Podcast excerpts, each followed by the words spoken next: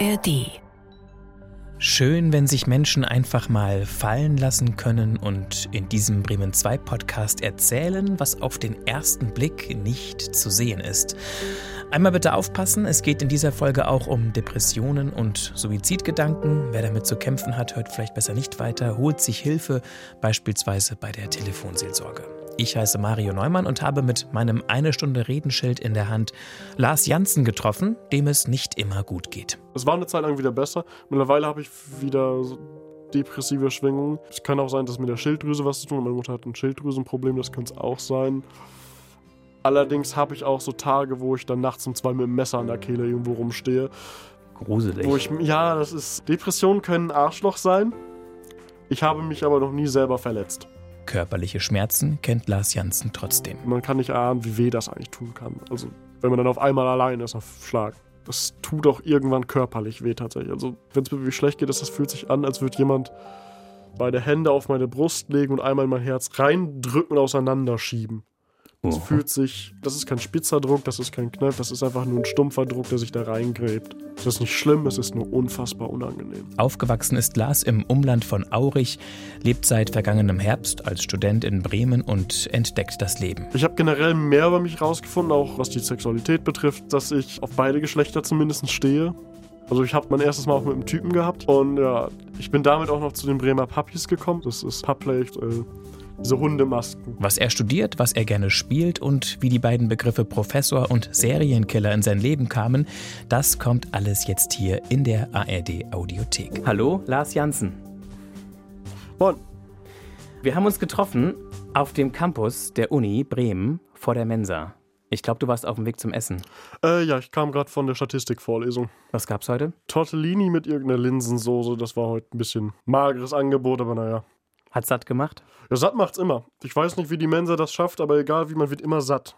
Sehr schön. Also immer. Ich, ich verstehe das nicht. Und bist du Nachtischesser oder nicht Nachtischesser? In der Regel schon. Die Mensa hat dann ein gutes Angebot. Und heute aber nicht? Oh, doch, heute war irgendwie irgendein Panna Cotta mit einer Pfirsichcreme. Das war auch wieder. Kann man nicht Nein sagen. Das war gerade bei den Preisen in der Mensa ist das sowieso immer schwer.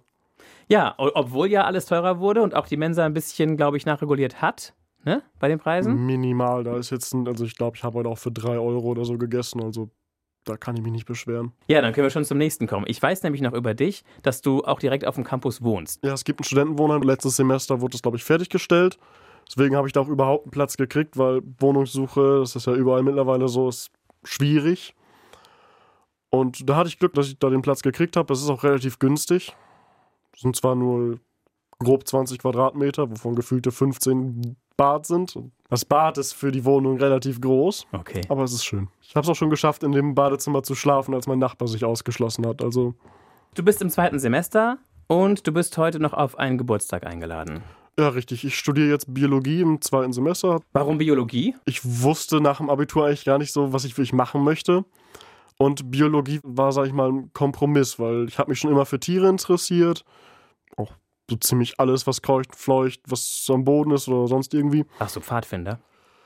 Ich war eine Zeit lang bei den, äh, das hieß bei uns Nabu, das war so eine Art Pfadfinder. Das war in einem Naturschutzgebiet und da konnte man dann hingehen. Da hat man sich die Tierchen da angeguckt. Das war dann hauptsächlich, ich komme aus Ostfriesland. Lange Wiesen heißt, dass die meisten Tiere, die da sind, sind Kühe und ein paar Insekten, ein paar Grashüpfer, aber Dann hast du also gesagt, das Interesse fürs Leben ist da, du willst es durchdringen, du willst es verstehen. Oh, es war mehr so, scheiße, was mache ich jetzt? Ich habe das Abitur fertig gemacht und habe mich dann ein bisschen umgeguckt und habe mir gedacht, es ist kein Job, der mich anspricht. Da war nicht wirklich irgendwas, wo ich mir gedacht habe, das ist meine Passion, da muss ich hinterher. Ich hatte eine Zeit lang ein paar Ideen, die ich hatte und dann habe ich mir angeguckt, was ich dafür studieren müsste und dann habe ich mir gedacht, nein, Was war das denn so? äh, Pathologie. Das ist das mit den Toten. Ja, das sind Leute, die Leichen untersuchen. Nicht nur, aber es ist auch zum Beispiel in der Krebsforschung ist das, wenn Gewebe entnommen wird, da haben auch Pathologen mit zu tun. Und da hättest du was studieren müssen, Medizin. erstmal Medizin-Grundstudium und dann muss man danach nochmal Pathologie studieren und das sind, glaube ich, irgendwie zehn Jahre, bis du überhaupt anfängst zu arbeiten im Studium. Nicht, als wenn man in Biologie nicht auch noch einen Master danach machen muss, um einen Job zu finden, aber das ist dann trotzdem schon noch schneller als Pathologie.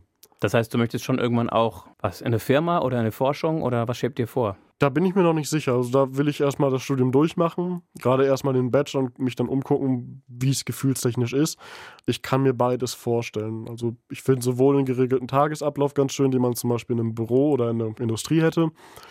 Allerdings kann ich mir auch vorstellen, Feldforschung oder sowas zu machen auf dem Schiff oder dergleichen. Da habe ich mich auch schon mal für angemeldet. An der Schule, wo ich war, gab es ein Programm, wo man zum Beispiel auch mitfahren hätte können in die Antarktis. Ist leider auch wegen Corona nichts draus geworden. Ja, die Pandemie, da war was. Ja, leider. Das hat bei dir voll reingehauen, ne? Das war die 12. und 13. Klasse, müsste das gehen. 13. wurde es wieder besser. In der 11. hat es tatsächlich angefangen. Also eigentlich meine gesamte Sekt 2, aber meine gesamte Oberstufe war das. Gegen Ende war es dann wieder besser. Wir hatten auch unseren Abi-Gag, das war sehr schön. Was habt ihr gemacht? Oh Gott, wir haben so viel gemacht. Ich komme ja vom Land und wir hatten auch jemanden, der mit dem Trecker gekommen ist. Wir haben da so große Heuballen aufgestellt und einen Pool im Innenschulhof aufgebaut. Wir eine Bank drüber gelegt haben und dann haben wir jeweils einen Lehrer gegen einen Schüler mit so Plastikpudelnudeln darunter geschubst wir haben viel gemacht an dem Tag und da wurde auch viel Alkohol konsumiert. Das gehört wohl dazu, glaube ich, ja. Schön war dann auch noch, wir sind mit dem Fahrrad dann einmal durch, Au, durch hier die Stadt gefahren, wo ich wohne. Aurich? Mhm, Aurich. Und witzigerweise wurden wir von der Polizei begleitet, obwohl da Leute bei waren, wo ich sage, hm, Fahrtüchtigkeit fraglich. Ob der noch Fahrrad hätte fahren dürfen, andere Sache, war schön. Super, und ist auch nichts passiert. Viele Schüler sind nass geworden. Das ist das Einzige, was so großartig passiert ist. Und dann auch richtig Abiball, schick im Anzug und. Das gab's auch. Wenn Gutes die. Mottowoche war mein persönliches Highlight, weil ich Kostüme und sowas eigentlich mal ganz schön finde. Da gab es auch ganz tolle Kostüme. Wir hatten an einem Tag hatten wir Zeitreise und wir hatten vier Leute, die alle so ein aufblasbares Dinosaurier-Kostüm hatten. Ja. Einer hatte auch ein Skateboard dabei. Das war großartig. Das sah einfach nur witzig aus, wie jemand in so einem Dinosaurier-Kostüm auf dem Skateboard rumfährt. Und was warst du? 80er Jahre Aerobic-Trainer. Ich weiß noch, wie irgendein Schüler ist zu mir gekommen und hat mir gesagt, dass ein Lehrer meinte, ich sei das Schrecklichste, was er jemals gesehen hatte. Und wo hattest du die Klamotten her? Internet bestellt. Ein paar Sachen hatten wir noch rumliegen. Also es war eine lila Leggings, also dann hauteng. Das war ein neongelbes T-Shirt. Ich hatte rot-grüne, was sind die Dinger? Stulpen. Ja, Stulpen, Schweißbänder. Schwei Stulpen und Speisbänder. Das sah großartig aus. Und ein Stirnband. Natürlich. In knallorange. So. Eine wilde Farbmischung. Mhm. Gut. Oder noch Ziegenbart und blonde Haare. Als Perücke. Nee, gefärbt. Das sah großartig aus.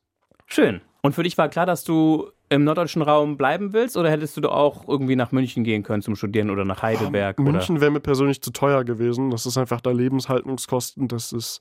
Meine Eltern verdienen relativ gut, deswegen ich beziehe kein BAföG. Und das können meine Eltern nicht halten. Das ist zu teuer. Bremen war so für mich der Entscheid. Es ist eine Großstadt. Ich habe deutlich mehr Möglichkeiten, als ich zum Beispiel in Aurich habe. Aber es ist nicht so groß. Es ist nicht Berlin, es ist nicht Köln oder sowas. Es ist nicht so erschlagend. Das ist so, Und es ist nicht so weit weg von Aurich. ja, es ist niemals zwei Stunden. Und mit dem Ticket kannst du dahin. Semesterticket kann ich da so hinfahren, das stimmt. Das ist doch das Geilste überhaupt. Machst du oft oder so? Ich war jetzt letztens zu Ostern erst wieder. Ja, aber ist so zwei, dreimal im Monat oder nur einmal im Monat? In den letzten sechs Monaten war ich zweimal bei Also meiner selten Familie. Heimfahrer. Eher selten, ja.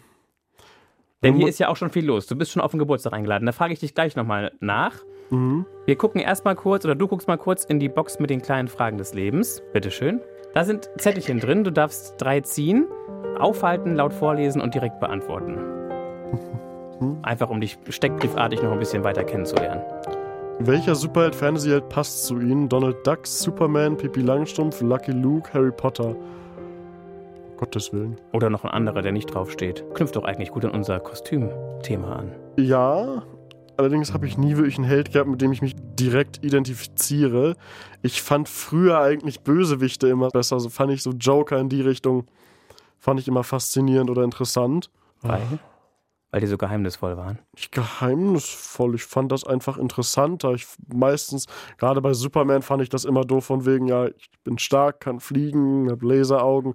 Ja, ja, toll. Deswegen fand ich auch Batman besser als Superman, oder mal eine politische Meinung hier reinbringen. Weil Batman halt sterben kann, das ist halt ein bisschen schöner. So modisch fand ich die meisten Superschurken einfach ansprechender. Das ist jetzt auch interessant, weil ich ein bisschen in der SM-Schiene bin. Ich finde auch zum Beispiel, äh? Bane finde ich total interessant. Ich bin auch tatsächlich mehr ein Anime-Fan, als dass ich Serien oder Filme gucke. Jetzt außerhalb von Anime wird mir Arcane einfallen, aber das ist auch eine Nischenserie. Es müsste schon irgend so ein Held sein, der allen bekannt ist. Und ja, der Clou ist halt, weswegen der ne, zu dir passt. Oder Oh, was hatten wir zur Auswahl? Lucky Luke war dabei. äh, Dieser Donald, einsame Donald Cowboy? Duck, Superman, Pippi Langstrumpf, Lucky Luke und Harry Potter. Harry Potter nicht ganz, weil so schlecht ist mein Familienverhältnis nun auch nicht. Pippi Langstrumpf wird wahrscheinlich noch am besten passen, nicht unbedingt von der Art, aber so wie wir leben, ist das so ein bisschen Pippi Langstrumpf-mäßig, weil wir haben auch Pferde, Hunde, Katze. Und ein bisschen freigeistig, würde ich auch sagen, dass ich das bin. Und auch die Tatsache, dass man sehr ungeordnet lebt, das kann ich Ja. auch irgendwo nachvollziehen. Okay.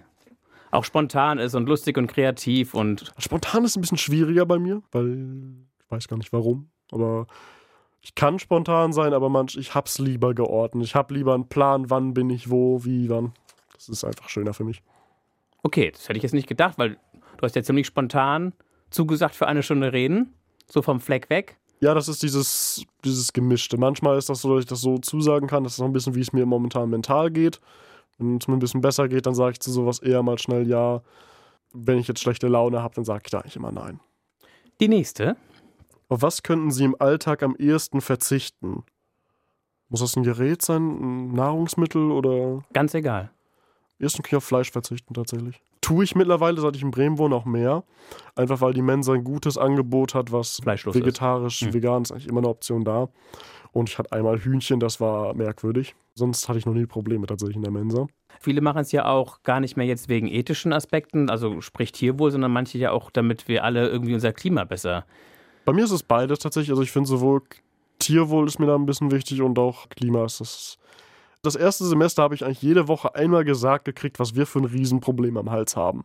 Von verschiedenen Dozenten. Wir hatten einen Kurs, der hieß Fastnetz und Biowissenschaften. Und da kam jede Woche ein neuer Dozent und hat dann über irgendwas geredet. Wir hatten noch einmal zwei Stunden lang über Marihuana geredet. Total interessant. Aber jedes Mal wurde irgendwann klang es an von wegen, wir haben ein Problem wegen Klimawandel. Und was hat es mit dir gemacht?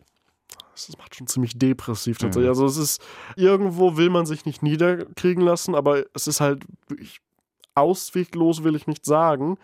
Aber wenn man die Politik guckt, denkt man sich halt auch so, hm, Ja. wir haben einen Zeitplan, der ist schon ein bisschen länger da. Das Thema gibt es nicht seit gestern. Ja.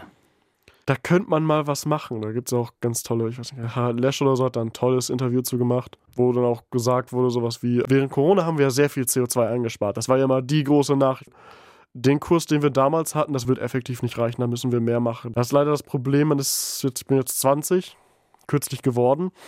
Und man fühlt sich irgendwo machtlos, weil selbst wenn ich jetzt versuchen würde und sagen würde, ja, ich möchte in die Politik gehen, bis ich in einem Punkt bin, wo ich was zu sagen habe, ist das egal. Also dann sind wir leider an einem Punkt, wo es nichts mehr ausmacht. Glaubst du, ja, ist so ein bisschen die Ich bin Befürchtung. da sehr pessimistisch leider. Ja, Und dann ich bin leider auch nicht zu gesotten, mich an eine Autobahn zu kleben. Das ist mir ein bisschen zu viel. Dann bist du auch so ein bisschen sauer oder enttäuscht von der Generation davor, dass dies nicht. Oh, ich möchte nicht enttäuscht sagen. Sauer finde ich auch zu viel. Also die Generation davor ist ja, kann da auch schon fast nichts für. Das ist eigentlich noch eine Generation davor schon fast. Man ist natürlich ein bisschen sauer, weil man da nicht viel macht, aber die meisten Leute in der Generation, gut, die haben gewählt. Das ist natürlich, kann man immer denen vorhalten. Aber viele gehen auch wählen und informieren sich vorher nicht viel. Also da finde ich es schwierig, denen das alles vor den Latz zu knallen. Und ich kann es verstehen, wenn jemand jetzt 50 oder 60 ist und sich sagt, jo, ich lasse mich halt lieber von einem Kohlekonzern nochmal bezahlen und gucke, dass das nochmal drei Jahre länger geht, weil ich lebe nur noch 10 Jahre oder 20. Dann kann ich ja gucken, dass es mir in der Zeit gut geht. Das kann ich auch. Ich kann es Leuten verübeln, ich verübel es Leuten, aber ich kann es nachvollziehen in der Situation. Es ist leider schade, aber wenn man profitorientiert lebt, und das ist leider, was Kapitalismus mit sich bringt, kann man das nicht verhindern. Mhm. Eine haben wir noch. Mit wem würden Sie gern Ihr Leben für einen Tag tauschen? Das ist interessant. Natürlich immer die Standardantwort, irgendein Präsident oder irgendjemanden, der viel Geld hat. Mhm. Dann hättest du auch gleich was zu sagen. Das stimmt. Aber ich glaube, ein Tag würde da nicht reichen. Naja, wenn man an einem Tag ganz viel unterschreibt, was man dann einfach erlassen hat. Präsident der USA ist natürlich verlockend, auch weil der mittlerweile relativ viel einfach durchwinken kann, wenn er Lust zu hat. Aber mir wird persönlich eigentlich keine Person so jetzt einfallen, auch einfach, weil es keine Probleme lösen würde. Also, es würde mir nichts viel bringen, wenn ich mit einer anderen Person tausche. Wäre bestimmt mal cool, auch mit Arnold Schwarzeneggers Körper oder sowas rumzulaufen, aber darum geht's ja nicht. Nee, mir wird da jetzt spontan keine Person einfallen. Also man kann natürlich dann einmal kurz in Luxus leben, wenn man irgendeine Person nimmt, die viel Geld hat oder Viel Ja, so macht im aus dem- Champagner baden. Nee, warum sollte man das denn tun? das Keine ist ja nur Ahnung. Verschwendung von Lebensmitteln, dann kann man ihn besser trinken. Oder Ja, als doch, Astronaut zur ISS fliegen. da hätte ich zu viel Angst vor, glaube ich. Das klingt sehr interessant, das ist bestimmt eine Erfahrung. Aber da würde ich mir lieber irgendeinen Forscher suchen, der auf der Erde ist. da bin ich dann doch lieber in den Tropen oder in der Antarktis unterwegs. Das liegt mir ein bisschen mehr. Da sind auch Tiere. Hast du ein Lieblingstier? Ganz schwierig tatsächlich, weil ich viele habe. Dann darfst du die Top 3. Also ich bin auf jeden Fall ein großer Fan von Ottern, besonders Riesenotter im Amazonas haben es mir angetan. Das sind zweieinhalb Meter lange Viecher. Ich finde die unheimlich knuffig. Muss ich das Tier nehmen, was ich schon immer als Kind fand, sind Nasenbären. Ich fand Nasenbären immer toll. Ich weiß auch nicht warum, aber irgendwie fand ich die immer lustig mit dem langen Rüssel. Und dann sind es wahrscheinlich Hunde. Also wenn ich Hund so sagen darf, weil es gibt ja so viele verschiedene Rassen, aber das ist auch ein Grund, warum ich Hunde toll finde. Und was ist für dich ein Hund? Also, manche würden ja einen Chihuahua nicht als Hund bezeichnen. Ja, Fußhupe, wie man es so schön nennt. Also, ich mag größere Hunde lieber, aber für mich ist jeder Hund ein Hund. Also, kann als Biologe auch schlecht sagen, dass ein Chihuahua kein Hund ist, weil das bestätigt. Ja, und was, welche hattest du schon? Labrador, Golden Retriever, Australian Shepherd, noch ein Labrador. Momentan haben wir eine Bulldogge mit Terrier. Und das sind so Hofhunde oder eher so Hauswohnungshunde? Hauswohnungshunde. Wir haben so einen kleinen Hof, wir haben auch Pferde, deswegen. Ja, gerade, das ist so ein Hund, da könnte ich heute noch heulen, über dass er gestorben ist, aber tun Hunde natürlich irgendwann. Das war unser Golden Retriever Pepper, das war der liebste Hund, den ich mir erinnern konnte. Da weiß ich noch, wo ich in der Grundschule angefangen habe zu heulen, obwohl er schon vor vier Jahren gestorben ist oder so. Das war ein toller Hund. Und das war auch euer Spielkamerad. Ja, Familienhund würde ich sagen. Spielkamerad, nicht wirklich, aber Aber durftet ihr den schon ausführen? Als Kinder? Ich war da zwei oder drei Jahre. Da habe ich den Hund noch nicht ausgeführt. Der war ein halbes Kalb schon fast. Also der war zu groß, um den dann Zumindest aus der Perspektive eines Zwei-, Dreijährigen. Der war halt ungefähr so groß wie ich, deswegen. Aber man konnte auf dem reiten als Kind. Das hat ihm nichts ausgemacht. Ja, schön. Und wenn du selber mal irgendwie deine eigenen vier Wände hast, also so richtig, nicht nur so eine Mhm. kleine Studentenbude, vermutlich auch wieder mit Hund, oder? Da muss ich gucken. Wenn ich einen Job habe, der das nicht zulässt, würde ich keinen Hund bei mir haben wollen, weil ich weiß, dass ich mich um den Hund kümmern muss. Gerade in der Stadt ist ein Hund immer schwierig, weil Auslauf und nur in der Wohnung, je nachdem, wenn du jetzt eine 100 Quadratmeter Wohnung hast, klar, da kannst du einen Hund drin laufen lassen. Aber wenn du 20, 30, 40 Quadratmeter nur hast, dann wird das schon schwierig. Ich finde Huskies auch unfassbar schöne Hunde. Ich würde mir niemals einen Husky holen, weil die müssen gefühlt drei Tage am Stück rennen, damit die ausgepowert sind. Das kann ich nicht leisten. Da bin ich selber nicht sportlich genug für. Höchstens mit dem Fahrrad nebenher flitzen. Ja, da muss man wieder gucken. In der Stadt wird das dann auch schon wieder schwierig. Und man braucht Zeit. Das auch. Wenn man dann bis 8 oder 9 Uhr in der Arbeit ist und dann kommt man nach Hause. Und dann auch nachts mit dem Hund laufen gehen. Ich weiß nicht. Ich sehe halt, dass ich dann irgendwann da keine Lust mehr zu habe und dann leidet der Hund darunter. Und das finde ich nicht fair dem Tier gegenüber. Gut, also, dann haben wir schon ein bisschen was beisammen. Auricher Jung, direkt aus, aus der Stadt. Ist ja eine Stadt. Ne? Nicht direkt aus der Stadt. Ich komme da aus einem Dorf in der Nähe. Das ist so Viertelstunde unterwegs. Ja. Das ist ja keine Entfernung auf dem Land. Oh, Also Viertelstunde mit dem Auto. Ja, ja, ich weiß. Also, brauchst ein Fahrrad, das ist eine Dreiviertelstunde. Aber trotzdem, eine Viertelstunde äh, mit dem Auto ist, Eine Viertelstunde, 20 Minuten. nachdem, gilt nicht als weit weg. Nee, auf dem Land nicht. Alles andere ist dafür eine Stunde entfernt. Also nochmal nach Oldenburg, da bist du eineinhalb Stunden, naja, eine Stunde bist du unterwegs. 45 Minuten, wenn du guten Verkehr und ein schnelles Auto hast. Aber hat dich nie gestört, oder du kanntest es ja nicht anders. Ähm, Oder gab es so Momente, an die du dich erinnerst? schon etwas, gerade weil ich in meinem Dorf relativ isoliert war. Mit den Leuten in meinem Dorf konnte ich nicht viel anfangen. War auch ein besonderes Kind. Okay. Ja, ich war mal ein bisschen eigenartig. Kleine Anekdote oder kleines Zitat von meiner Mutter. Und meine Kindergärtnerin hat das auch gesagt aus irgendeinem Grund. Wenn du groß wirst, wirst du entweder Serienkiller oder Professor. Ich Aha. arbeite momentan am Zweiteren. Ja, Serienkiller wäre ja ein bisschen speziell. Oh, dann wäre das ja mal ein interessantes Interview. Ja, mit einem Serienkiller zu reden, bevor er zum Serienkiller wurde. Ja, also, Aber wie kam die auf so eine Aussage? Das ist ja schon ein bisschen tough, oder? ich war schon immer ein bisschen schräg. Ich bin dann immer schlecht mit Kindern in meinem Alter klargekommen. Und hast dementsprechend dich dann mit denen angelegt. Nee, ich habe mich nie mit jemandem angelegt. Du hast keinen Streit gesucht? Nie explizit. Okay, aber es ist schon mal das ein oder andere vorgefallen, wo du jemandem mal was mitgegeben hast, oder? Ich habe einmal einem voll zwischen die Beine getreten. Oh. Das war aber auch, weil mich einer hat mich von hinten festgehalten, einer von vorne. Es hat mir super leid getan danach, obwohl er es eigentlich verdient hat, weil wenn jemand festhält, um ihn zu hauen, ist es halt dann schon, mh, Muss damit rechnen, dass die Person dann keinen Bock darauf hat. Was mir noch einfällt beim Stichwort Serienkiller ist, vielleicht hattest du einen Softspot für gewisse Computerspiele. Kann das sein, dass es damit zu tun hat? Die Diskussion will ich gar nicht erst anfangen, aber nein, hatte ich nicht. Meine Eltern waren sehr explizit, was ich spielen darf als Kind. Und sie haben das nicht erlaubt, dass du Ego-Shooter Ich habe, glaube ich, bis Spielst. 17 oder 18 Jahren habe ich keine Ego-Shooter gespielt. Meine Eltern waren immer sehr, was das, ähm, was das Alter anging. Also die- auf die Altersbeschränkung haben geachtet. Ja, und dann hast du es heimlich bei Freunden gespielt. Tatsächlich nie. Da habe ich mich auch dran gehalten. Und was haben die Freunde so erzählt, die es gespielt haben? Ja, hast, hat man mal einen doofen Spruch gekriegt. Ich habe auch in der Sek 1 war ich viel Mobbing durchgemacht. Gerade weil ich, also vermutlich bin ich leicht autistisch. Wissen tue ich das nicht, weil ich da nie einen wirklichen Test so gemacht habe. Das dauert auch ewig, bis du dann einen Termin kriegst. Aber ich habe sehr viel Mobbing durchgemacht, weil ich es teilweise nicht als Mobbing erkannt habe. Okay. Ich bin aus der Sek 1 in die Sek 2 gegangen, auf eine andere Schule gegangen, mit der Erwartung, dass wenn mich jemand begrüßt, dass er mir in die Seite haut. Ui. Es hat sich teilweise merkwürdig angefühlt, wenn mir jemand nicht spontan einfach nochmal die Handkante zwischen die Rippen haut. Mittlerweile weiß ich, dass das einfach dumme, Ar ich sag's mal lieber nicht, Armleuchter. Armleuchter waren, genau.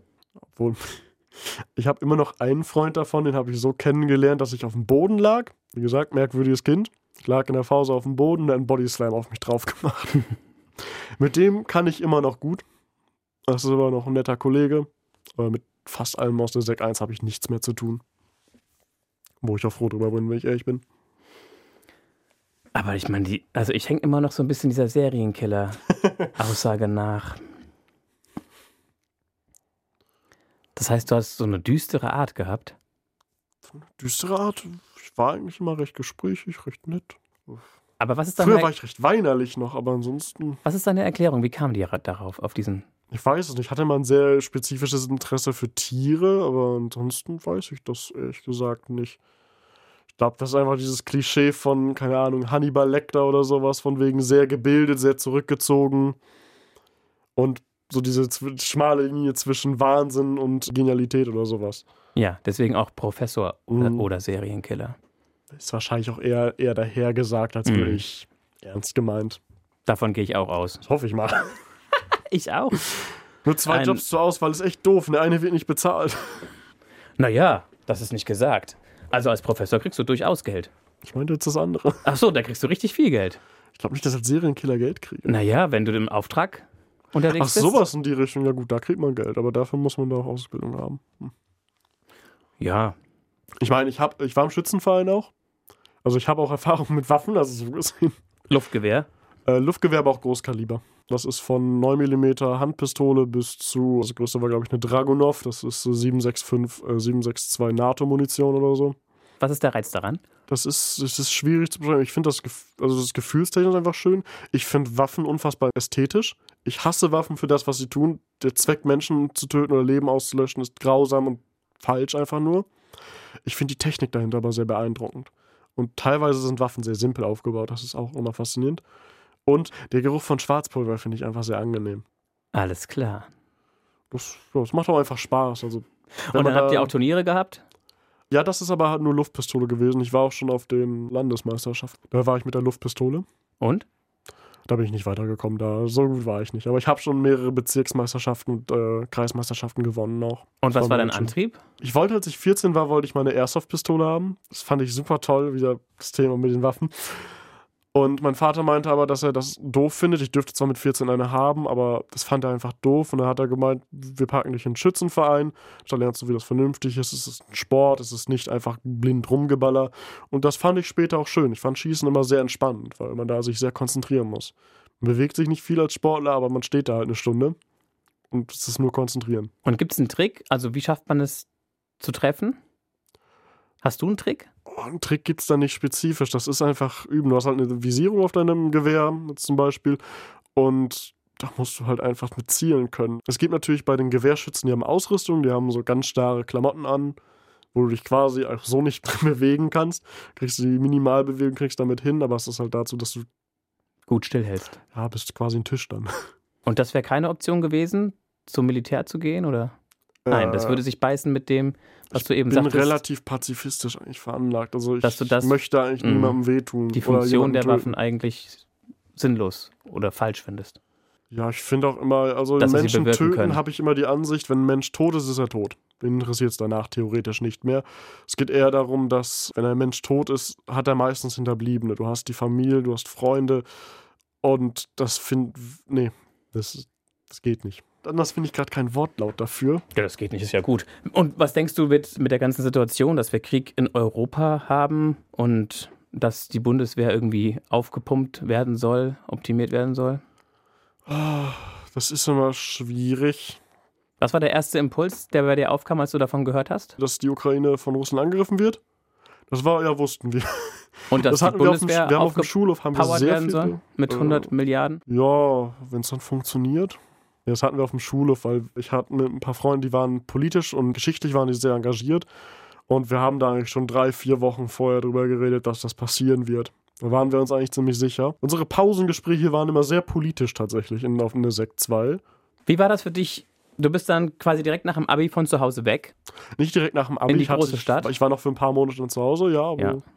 Ja, stimmt, noch bis Oktober.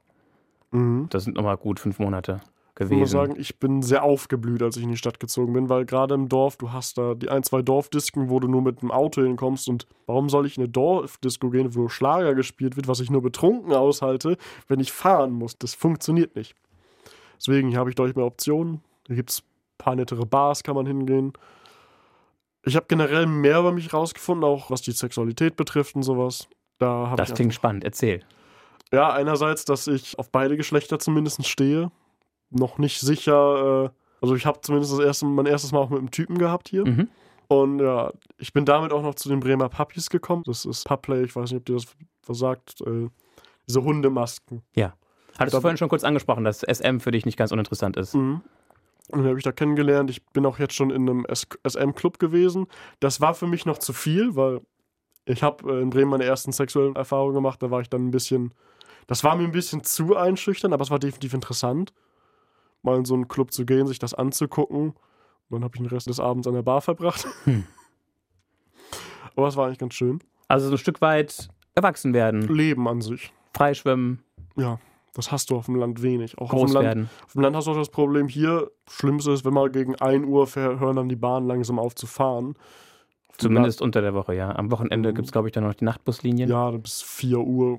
Und ab, ab 4 Uhr fährt dann der Bahnverkehr wieder. Und auf dem Land hast du ja, du hast einen Bus, der fährt so ein, zwei Mal am Tag, wenn du Glück hast. Oder vielleicht fährt er stündlich oder zweistündlich. Das ist ein ganz toller Bus.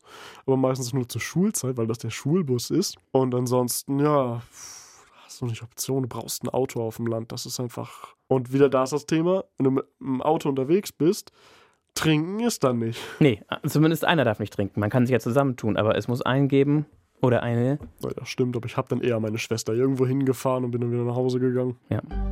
Jetzt gucken wir in den Koffer, lieber Lars Janssen. Der steht neben dir. Den kannst du dir jetzt mal so ein bisschen zu dir hintüdeln. Da sind verschiedene Sachen drin. Wir hören dich gleich erst wieder, wenn du. Ich wollte gerade sagen, ich muss erstmal wieder richtig hier rankommen. Der Plan ist, du nimmst eine Sache raus und erzählst kurz, warum diese Sache. Gottes Willen, muss ich kurz gucken, sie. Ja, stöber ruhig mal ein bisschen. Vorsicht, nicht wehtun. Bin noch nie aus Zucker. Da ist mir direkt in, ins Auge gefallen ein Schneebesen. Ja, Und Schneebesen deswegen, ich koche unfassbar gerne. Während der vorlesungsfreien Zeit, ich hätte zur Uni gehen können, aber ich habe da immer selber gekocht. und ich hast du so ein Leibgericht, äh, Lieblingsrezept? alles mit Pasta ist eigentlich immer gut. Ich habe auch eine Zeit lang in der Küche gearbeitet. Ich glaube, drei Monate oder sowas. Das ist mir dann aber zu stressig, zu anstrengend geworden. Ich respektiere jeden, der lange in der Küche arbeiten kann. Das war dann während Schule und Uni. Während des Abiturs war es das. Und das habe ich im 13. Jahrgang, habe ich dann damit aufgehört, weil es mir zu stressig wurde. Das hätte ich nicht geschafft. Aber was war schön dran? Was war toll? War an sich ganz cool, mal zu sehen, was in der Küche abgeht. Ich bin einfach ein großer Fan von Essen und von gutem Essen und selbst zubereitet ist meistens besser als irgendwie eingekauft. Gerade wenn du wenig Optionen, was Restaurants hast, in Aurich und Kochen ist meistens günstiger auch. Gerade als Student ist das ganz nett, wenn man sich nicht dauernd Lieferessen oder sowas bestellen muss, oder tiefgefrorene Sachen. Und woher kannst du's? Hauptsächlich selbst beigebracht. Also teilweise von meiner Mutter, so Nudeln kochen und sowas, das lernt man irgendwie von der Mutter dann.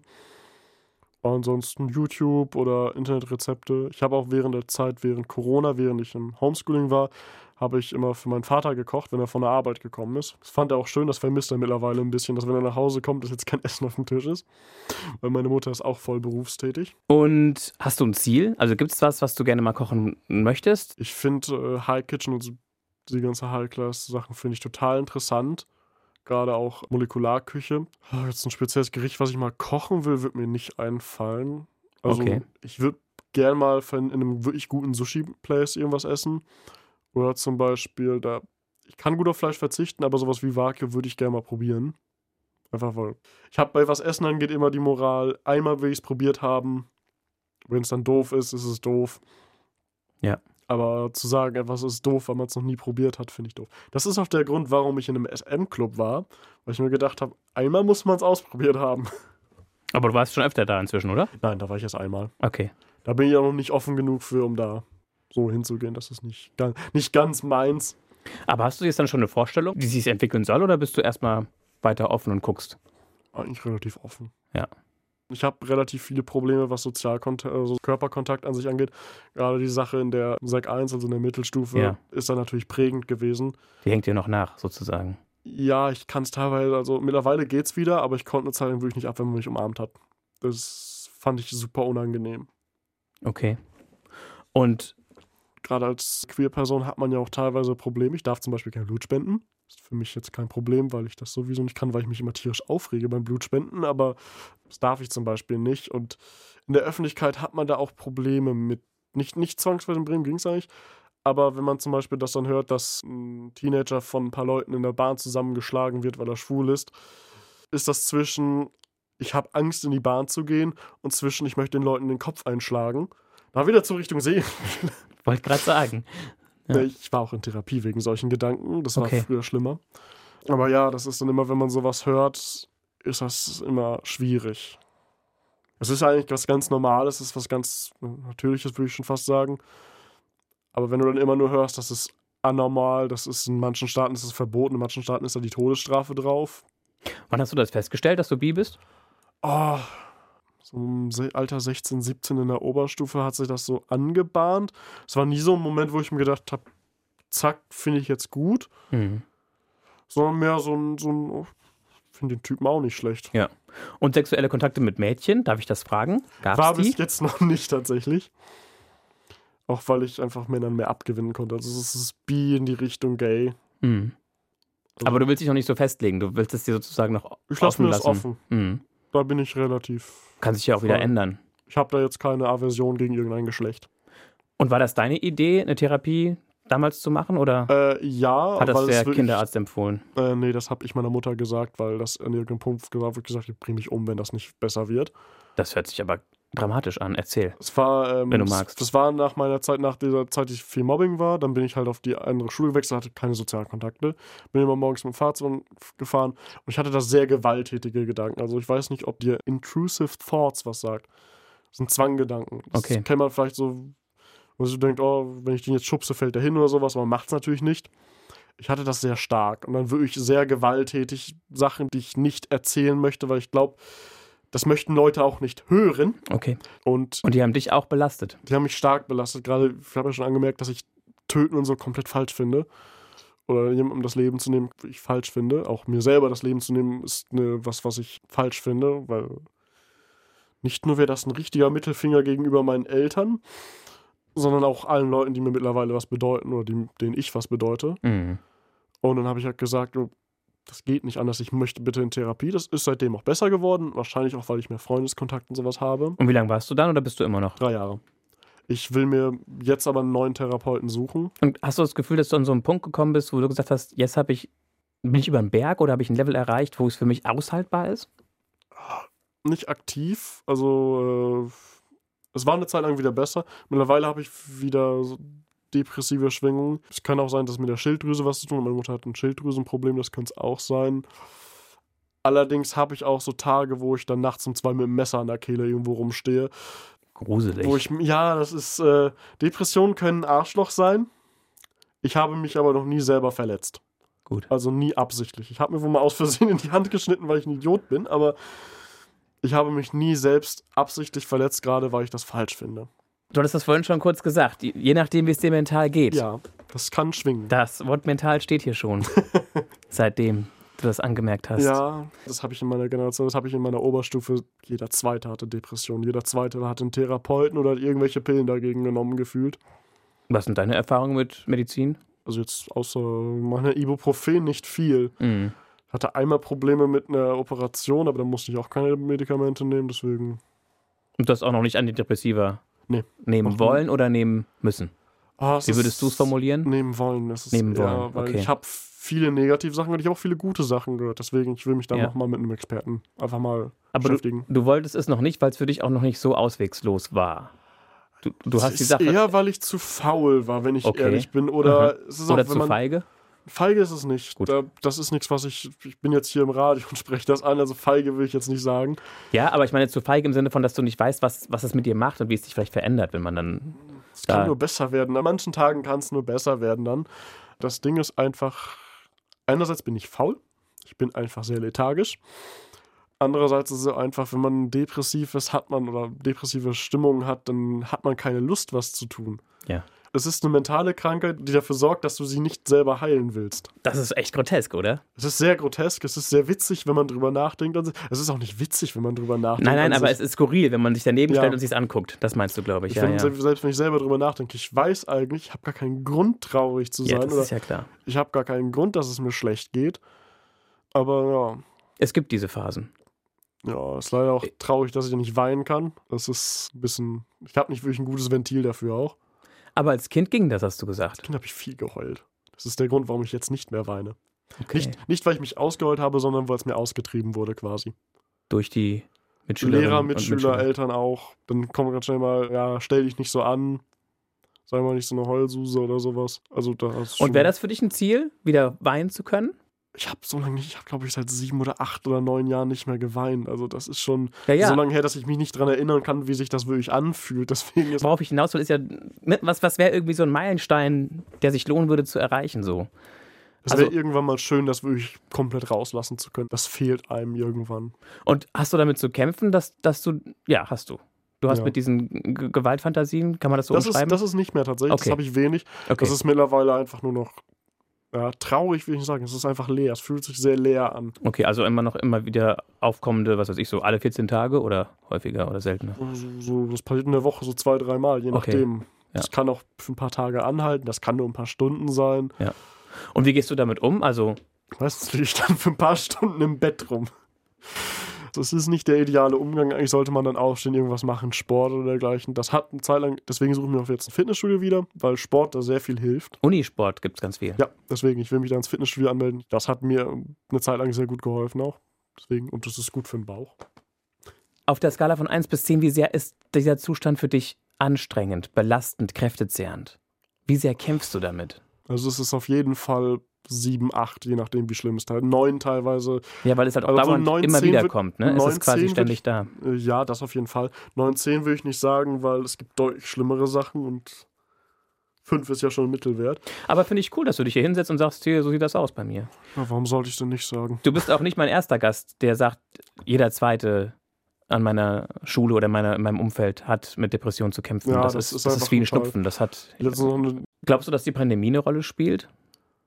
In der Auch. Gemengelage? ich glaube, das hat nicht besser gemacht, aber die Generationen wachsen deutlich politisch bewusster auf, habe ich das Gefühl. Also ich hatte in meinem Jahrgang, es wird immer gesagt, ja, die Jugend will sich nicht mehr mit Politik beschäftigen oder irgendwie sowas. Ich hatte keine mehr im Jahrgang, der nicht, also ein paar, die waren jetzt halt nicht die beste Ahnung, aber jeder wusste, was in der Politik abgeht. Jeder hatte da eigentlich eine Meinung zu.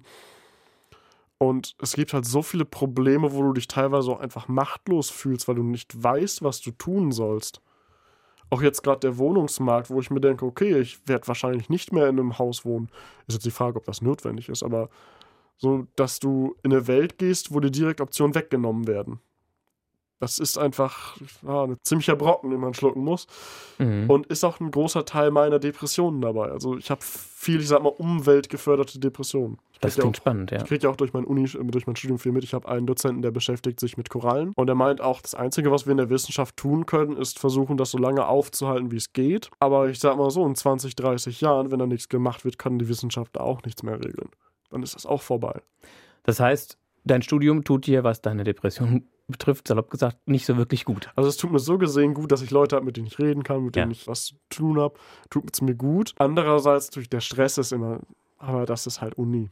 Also, Nee, aber ich meine jetzt auch inhaltlich. Du hast ja vorhin schon gesagt, dass also ihr so viel ist es auch nicht, aber es wurde oft erwähnt. Es wird halt Mhm. angemerkt und ich bin auch sehr interessiert am Thema, fragt auch gerne Dozenten, was ihre Meinung zu dem Thema ist. Und wir haben auch zum Beispiel einen Dozenten, der sich mit Insekten beschäftigt, der merkt das in jeder seiner Vorlesungen mittlerweile, also in vielen Vorlesungen merkt er an, dass dieses Insektensterben stattfindet und dass das nicht gut für uns ist. Und das meine ich. Und wie sehr ist das sozusagen Öl in das Feuer deines Leidens? Kann nicht so viel, weil es eher eine Bestätigung ist. Es ist Ja. eher die Bestätigung von dem, was man befürchtet. Das fühlt sich verhältnismäßig okay an. Okay. Es ist eher das Problem, wenn man dann Nachrichten guckt und sich so denkt, okay, Und wenn das jetzt, Problem ist immer noch da. wenn jetzt ein neuer Therapeut gesucht werden soll, eine neue Therapeutin, wäre es dann auch mal an der Zeit zu gucken, ob diese Autismusgeschichte, ob da was ist? Oder willst du das gar nicht anfassen? Das war mir bis jetzt egal, zu egal. Das ist übrigens auch so ein Depression-Ding. Einem ist viel egal dann. Also ich hatte auch schon Tage, wo ich dann, teilweise auch, weil ich es vergessen habe, auch teilweise Tage, wo ich halt dann keine Lust hatte, wo ich dann 20, 22 Stunden nichts gegessen habe oder so. Ja, das okay. ist, Aber trinken tust du dann wenigstens, wenn du vergisst zu essen. ja, ja, Wasser, ich war gerade so, Alkohol, nee, ich versuche das eigentlich Wasser. zu lassen. Wasser trinkst du. Ja, Gut. trink, trinken ist wichtig. Weißt du, was ich dich gerne fragen würde, Lars? Wärst du gerne normaler oder findest du dich so, wie du bist, super? Ich habe schon die Antwort. Also du, ich glaube, du fändest es cool, wenn es weniger anstrengend wäre mit dieser es irgendwo wäre es, Depressionsnummer. irgendwo wäre es schöner, wenn man einfach die Probleme nicht hätte. Aber irgendwo ist es halt auch nicht. Also wenn ich normaler wäre, würde ich hier ja nicht sitzen. Dann würde ich dieses Gespräch gar nicht erst führen. Dann würde ich diese Erfahrung gar nicht erst machen. Und ich hätte natürlich gern weniger Barrieren. Dann wäre ich eventuell auch früher schon zu einer Beziehung oder sowas gekommen. Das habe ich auch noch gar nicht. Das Ja. wäre wahrscheinlich schön. Da hätte ich mir viel mehr ersparen können. Aber ist halt passiert. Kann ich jetzt nichts dran ändern. Und ein Wunsch nach etwas, was nicht sein kann, ist ja auch irgendwie dann eine Verzweiflung. Richtig. Und das interessiert mich eben. Wie gut du dich damit arrangieren kannst und wie sehr dich das nervt. Aber ich habe den Eindruck, du kannst dich gut damit arrangieren. Also ich würde lieber einfach mit an meinen Problemen arbeiten, versuchen sie zu kurieren, als das Leben komplett zu tauschen. Und dafür habe ich auch schöne Erinnerungen gemacht. Also das ist, das Leben ist nicht nur negativ gewesen. Auch wenn meine Depression mir das erzählen wollen. Ja. Und was ist so deine Top 5 der schönsten Erinnerungen, der schönsten Momente, der, der Dinge, für die du dich auch immer wieder vielleicht begeistern kannst? Abgesehen von gutem Essen. Also ich mein erstes Mal war sehr schön. Das war auch mit jemandem, der ein bisschen Erfahrung hat. Das war, das war sehr schön. Tatsächlich würde ich eigentlich schon fast meine ganze Oberstufe als eine schöne Erfahrung machen, weil ich da gelernt habe, dass es noch Leute gibt, die keine Arschlöcher sind. Abi-Gag auf jeden Fall. Das war sehr schön. Was ist mit Reisen? Ich bin viel mit meiner Oma in die Türkei und sowas gefahren. Das war, das war immer nett. Das war jetzt nicht so das Erlebnis. Obwohl ich war auch schon in Ägypten. Das war, war so ein, ich sag mal, Touristenurlaub. Da war ich ja noch ein bisschen jünger. Aber das war ganz schön mal, ähm, da kommt man tauchen, da kommt man auch Google-Kofferfische, einen Oktopus in echt gesehen. Das fand ich sehr schön. Und was war noch? Ich hatte tolle Lehrer im Abitur. Aber das ist doch cool, oder? So Leute, die wirklich in einem so eine Leidenschaft hervorrufen, oder? Die einen so richtig faszinieren, begeistern können für ihr Fach. Vermutlich machst du deswegen auch Biologie, weil du irgendeinen Biolehrer oder Biolehrerin das war gar nicht so. Meine Biologielehrer waren immer gut, aber nichts, wo ich fasziniert von war. Ich hätte Geschichte studieren müssen nach Mhm. meinem Lieblingslehrer. Der war toll. Da war aber eine Kante. Das war eine richtige Tischkante, war das. Aber der hat auch zwei Doktortitel gehabt. Der hat Doktor in Geschichte und Latein. Das ist- muss man auch erstmal machen. Und das mit dem Professor, ist das, wäre das wirklich eine Vision für dich? Ich kann es mir vorstellen. Ich muss gucken, ob ich den ganzen Weg gehen möchte, weil das ist ziemlich eklig an sich, weil du musst erstmal Bachelorstudiengang, dann musst du einen Masterstudiengang, dann muss man promovieren und dann muss man irgendwann hoffen, dass man eine Doktorstelle kriegt. Also Ja, habilitieren noch. So, das hatte einer Dozent zu uns gesagt, eine Doktorstelle mit gut, du kriegst die, wenn du 35 bist. Das wären noch 15 Jahre. Das ist. Irgendwann möchte man auch Geld verdienen tatsächlich. Also ich zumindest. Ja, das geht ja dann im Prinzip schon nach dem Master, wenn du. Nicht unbedingt. Ja, aber nach, also wenn du promovierst, hast du in der Regel eine Projektstelle. Ja, Oder das ist der Stipendium. Idealfall auf jeden Fall. So, dann gucken wir jetzt mal in die großen Fragen des Lebens. Welche Rolle spielt Zufall in ihrem Leben? Schon eine recht große, würde ich sagen. Gerade die Person, mit der ich halt auch meine ersten sexuellen Erfahrungen habe, der mich auch in diese Puppy-Szene mit integriert hat, den habe ich durch Zufall kennengelernt. Also theoretisch, eigentlich passiert ja alles durch Zufall. Was ist nicht Zufall? Was kann man zu 100% voraussehen? Naja, dass du nach Bremen gegangen bist, um hier zu studieren, das war ja schon eher so eine bewusste Entscheidung. Du hast jetzt ja nicht eine Münze geworfen Oh, das stimmt. oder, oder die Landkarte genommen und dich in den Kreis gedreht und dann irgendwo mit dem Finger drauf gezeigt auf die Deutschlandkarte, sondern hast ja gesagt, ich habe mich aber entscheide schon mich. bei mehreren Sachen angemeldet und habe mich trotzdem entschieden später dann. Und aber ansonsten, also zumindest was die menschlichen Bedingungen angeht, das ist ja alles Zufall. Es ist ja auch Zufall, wo in welche Familie ich geboren wurde. Also ich würde schon sagen, dass Zufall nicht ganz unwichtig ist. Außerdem, wenn ich mich nicht entscheiden kann, werfe ich eine Münze. und das passiert oft. Auch ich spiele ein Rollenspiel und sowas. Wenn man dann D&D spielt, dann hat man auch einen Würfel dabei. Und da kann der Zufall einen ziemlich mitnehmen. Soll ich die nächste Frage machen? Gerne.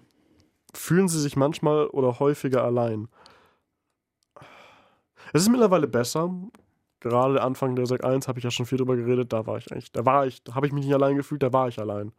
Da habe ich eigentlich den ganzen Tag in meinem Zimmer verbracht. Trotz der Geschwister? Eine kleine Schwester gibt es? Die waren draußen bei den am geritten. Das hat mich nie interessiert. Da war ich nie daran beteiligt. Mal probiert? Ich bin vom Pferd gefallen, mit dem Gesicht im Dreck gelandet. Und das war's dann? Ja, da habe ich keine Lust mehr. Auch wenn meine Mutter mir immer sagt, dass ich einen guten Sitz äh, habe. Da bin ich nie mit warm geworden. Und ansonsten, ja, gerade wo ich starke Depressionen habe, gerade mit diesen Gewaltgedanken, da habe ich mich sehr oft sehr alleine gefühlt. Das war mit 15, 16. Ja, so in dem Alter war das. Mittlerweile habe ich das immer noch. Das ist aber besser, weil ich hier in Bremen Adoption habe. Ich kann mich mit Leuten treffen. Ich habe auch immer Leute, mit denen ich reden kann. Also was anderes, ob man in der Schule ist und da halt sitzt und da ja, einfach vor sich hin vegetiert quasi. Oder ob man hier einen Freundeskreis hat, mit dem man dann zusammen in der Uni ist. Das ist nochmal was anderes. Das ist, mag man nicht meinen, wie schlimm Alleinsein sein kann. Auch wenn man zum Beispiel, äh, man ist gewöhnt, dass man mit Freunden immer Videospiele gespielt hat. Und ich hatte das, dass von der Sek 1 auf Sek 2 mich dann Leute einfach äh, geghostet haben. Also dann einfach ignoriert haben. Und man kann nicht ahnen, wie weh das eigentlich tun kann. Also wenn man dann auf einmal allein ist auf Schlag. Ja. Das ist schon ziemlich bescheiden das tut auch irgendwann körperlich weh tatsächlich. Also Depressionen sind nicht nur, dass man irgendwas im Kopf hat, das tut irgendwann physisch weh. Nicht so, wie man, das ist jetzt nicht, als würde man geschlagen oder sowas, aber. So ein Zicken im Bauch oder ist es im Kopf oder? Ich habe das ganz spezifisch, wie sich das anfühlt. Meistens, wenn es mir schlecht geht, das, das fühlt sich an, als würde jemand beide Hände auf meine Brust legen und einmal in mein Herz reindrücken und auseinanderschieben. Das oh. fühlt sich, das ist kein spitzer Druck, das ist kein Knall, das ist einfach nur ein stumpfer Druck, der sich da reingräbt. Das ist nicht schlimm, es ist nur unfassbar unangenehm. Oder ja. ich habe dann irgendwie komisches Schmerzen im Rücken oder, das kann auch sein, weil ich Rückenschmerzen habe, aber so ein Drücken im Rücken oder einfach, es ist, man fühlt sich einfach unangenehm. Okay, eine haben wir noch. Gibt es eine Gebrauchsanweisung für ein gutes Leben? Nein. Ja, ist einfach. Kurze Antworten finde ich immer das gut. Ist es sagt dir niemand, wie du leben sollst. Das ist ja allein schon. Ich weiß ja, ich freue mich schon, wenn ich Steuern machen darf. Ich habe keine Ahnung, wie das geht. Da werde ich jemanden für bezahlen müssen, wahrscheinlich. Und auch, wie du Freunde findest, wie du bestimmte Gefühle zu fühlen hast, das weißt du nicht. Also, wie ich habe auch zum Beispiel Probleme mit emotionaler Bindung an Menschen. Entweder weiß ich nicht, wie sich das anfühlt, oder ich fühle es nicht. Eins von beiden. Okay. Auch zum Beispiel Liebe und sowas ist mir komplett fremdes Konzept. Ich hasse Weihnachtsfilme, deswegen. Hm. Aber das sind Sachen, die dir keiner beibringt, die man selber lernen muss, leider. Aber würdest du sagen, es gibt diese drei oder fünf oder vielleicht auch vier Sachen, die ich durch meine Therapie schon gelernt oder begriffen oder verändert habe? Das ist immer schwierig, sowas punktuell zu benennen. Also Aber drei Jahre ist ja schon nicht ganz ohne. Und es hat dir auch immerhin geholfen, wenigstens die Situation erträglich. Es war vor allen Dingen, dass ich jemanden zum Sprechen hatte, den, also so Themen, die man halt nicht vor den Eltern ansprechen will. Du bist halt so 15, 16 und denkst so, ja, eventuell hab ich, hätte ich Lust auf einen Typen. Sag ja. das mal eben deiner Familie und du weißt nicht, wie die darauf reagieren. Das ist halt, wenn man das eine Therapeutin sagen kann, ist das schöner. Mhm. Und es war auch eine Zeit, wo ich viel allein war und es war einfach schön, irgend überhaupt jemanden zum Sprechen zu haben. Mhm. Auch für tiefere Sachen. Ja, auf jeden Fall, was ich mitnehmen kann, ist, Therapie bringt auf jeden Fall was, auch wenn du nur mit dem redest. Weil nur mit jemandem zu reden kann so viel helfen. Man selber ist nicht an allem schuld, was in der Welt passiert. Und mhm. man ist auch nicht für alles verantwortlich, was in der Welt passiert. Mhm. Das kann man noch nicht, aber manchmal redet man sich das ein. Da fällt spontan, glaube ich, gerade nicht mehr, was, man, was ich konkret sagen Aber könnte. die beiden Sachen sind ja schon sehr gut und sehr konkret. Das ja. eine war, es ist, tut gut zu reden, jemanden zu haben, ja. alles mal rauszulassen, was man auch in einem geschützten Rahmen. Es gibt nichts Schlimmeres, kann. als allein zu sein. Und es ist, es ist so, dass man nicht für alles verantwortlich ist. Ja. Das sind doch schon mal zwei tolle Und sich Dinge, die. selber vergeben können, ist auch ah, ein wichtiger Punkt, den Dann man schon lernen sollte. Beisammen. Mit sich selber gnädig sein. Ja. Ich habe da vor allem ein großes Problem mit, weil ich sehr regelkonform bin. Und Perfektionist vermutlich dann auch noch. Es ist so ein Zwiegespalten. Einerseits sieht man, man sieht mein Zimmer aus, als wäre da eine Handgranate explodiert. Okay. Aber an sich, ich habe immer sehr hohe Ansprüche an mich, die ich nicht erfüllen kann. das, das hat die Therapie ein bisschen gelöst, ein bisschen besser gemacht. Es ist immer noch schlimm, aber das hat es auf jeden Fall besser gemacht. Schön. Ich fühle mich ganz schön geehrt, dass du zugesagt hast für eine Stunde reden und dass du oh, dich hier hingesetzt hast und einfach mal auspackst. Ich weiß nicht. Ich finde, also bei mir löst es was aus. Ich, ich finde, es ist, ah, ich, ich ringe so ein bisschen mit dir, ne? Nach Luft. Ich habe das Gefühl, ich ringe mit dir nach Luft. Dass da manchmal einfach nicht genug Luft zum Atmen ist in deiner Existenz bisher, oder nicht wahr? Also, wenn ich mir das vorstelle, dass mich Leute in der Schule fertig machen wollen und das auch schaffen und, und ja, oder dass, dass ich, als ich ganz klein war, schon nicht so akzeptiert wurde mit, mit meiner Wehleidigkeit, sag ich mal, die ich einfach hatte, so. Das ist, was hat dich geprägt? Geprägt inwiefern? Womit hast du viel Zeit verbracht? Was hast du viel gemacht? Was ist. Also natürlich haben meine Eltern mich viel geprägt, gerade weil sie mir als Kind viel ermöglicht haben. Also ich fand Dinosaurier immer ganz toll und dann habe ich ganz viel Zeug dafür gekriegt und sowas. Das, das war halt schön. Und wir sind auch gerne dann irgendwo in welche Parks gegangen oder in Zoos gegangen. Kindheitsprägungstechnisch ist halt wirklich das Leben auf dem Land mit meiner Familie weil viel mehr gab es nicht. Keine Nachbarn? Die wohnen Baumhaus? 500 Meter weit weg. Also die Kinder, die in dem Dorf leben, mit denen konnte ich nichts anfangen. Aber Fußball spielen oder so? Habe ich nie gemacht. Ich habe mal eine Zeit lang Basketball gespielt, aber das war nie meins. Also ich habe auch gefühlt jede Kampfsportart und sowas. Ich habe allen möglichen Scheiß habe ich durch. Instrumente? Kriege ich mal einen Anfall, weil ich bin da zu ungeduldig für. aber ich habe auch schon ein paar Instrumente gespielt in der Schule. Ich habe in der Schule mal gesungen. Ich war aber auch der Einzige, der ins Mikrofon gesungen hat. Heißt, ähm, das war viel zu laut eingestellt, weil alle immer gefühlt zwei Meter neben das Mikrofon gesungen haben. Ich habe dann dafür gesorgt, dass man das einmal im ganzen Schulgebäude gehört hat. Und fandst du gut? Hat mir Spaß gemacht. Ich singe eigentlich recht gerne. Das wird mir auch ein bisschen ausgetrieben, aber naja. Von wem das? kriegst halt dummen Kommentar von Klassenkameraden. Ist auch spannend, wenn man dann ein Duett alleine singen muss, weil alle anderen haben keine Lust mehr gehabt zu singen neben mir, weil man sie eh nicht gehört hat. Kann man jetzt auch sagen, dass ich hätte leiser singen können, aber ich habe eigentlich normal gesungen und ins Mikrofon gesungen. Aber das wäre ja auch was, irgendwie einen Chor finden. Jetzt kommen wir zu dem Punkt, den ich noch die ganze Zeit schon sagen will. Ich finde das cool, im zweiten Semester und schon auf eine Geburtstagsfete eingeladen in Bremen. Die kenne ich auch tatsächlich nicht übers Studium, sondern die kenne ich persönlich, mit denen gehe ich D&D spielen. Deswegen, da wurde ich jetzt eingeladen. Wir essen zusammen. Was ist D&D? Dungeons and Dragons. Das ist ein Pen and Paper. Da ganz viele englische Begriffe. Pen and Paper bedeutet einfach, dass es ein Spiel ist. Du hast Pen and Paper, also Stift, Stift und, Papier. und, Papier. Du spielst hauptsächlich, du hast einen Papierbogen, wo dein Charakter drauf ist und spielst mit Würfeln. Und hast halt meistens einen Dungeon Master, der erklärt dann sozusagen, wie die Welt funktioniert. Der leitet dich sozusagen durch eine Geschichte durch und dann erlebt man da zusammen Abenteuer. Das ist ein ganz schönes Gesellschaft, äh, Gesellschaftsspiel, würde ich nicht sagen. Das braucht viel Vorbereitung. Und es zählt sich auch über mehrere Sessions? Ja, ich habe auch eine Kampagne, die ich online spiele mit ein paar Freunden, die mich auch durch meine Depressionsphase mitgetragen haben. Mit dem bin ich schon ewig befreundet. Die geht, glaube ich, seit fast einem Jahr und wir haben so alle ein bis zwei Wochen haben wir dann meistens eine Session. Und gibt es dann irgendwann einen Gewinner am Ende des Spiels oder ist das ein kooperatives Spiel? Das ist ein kooperatives Spiel. Also der Dungeon Master hat eigentlich immer die größte Aufgabe, weil der bedient sich entweder aus einem Buch, es gibt da vorgeschriebene Geschichten, die er nehmen kann, aber die, die ich zum Beispiel, die ist komplett frei erfunden. Und also der schreibt bist das. Du dein Master oder? Nee, ich, spiel, ich bin Spieler weil das auch das die erste Kampagne ist, die ich spiele. Und er schreibt halt dann, was, auf was für Gegner man trifft, was für Rätsel man lösen muss und was für Städte man geht. Da gibt es ganz viel zu tun. Und das alles in der eigenen Vorstellung. Ja. So Imagination.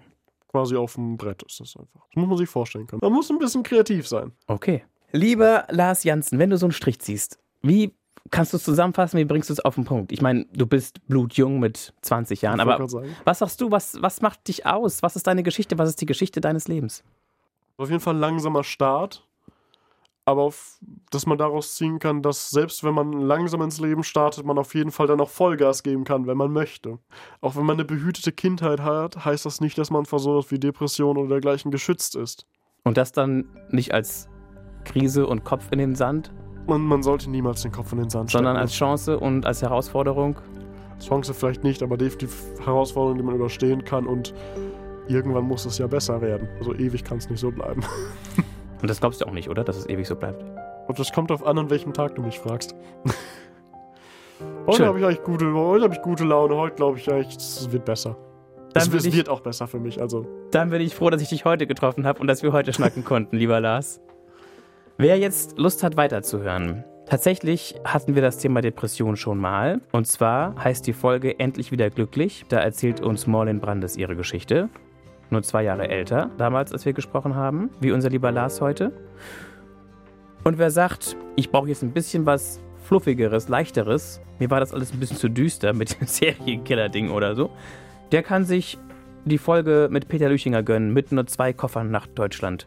Ich bin Mario Neumann. Wir hören uns.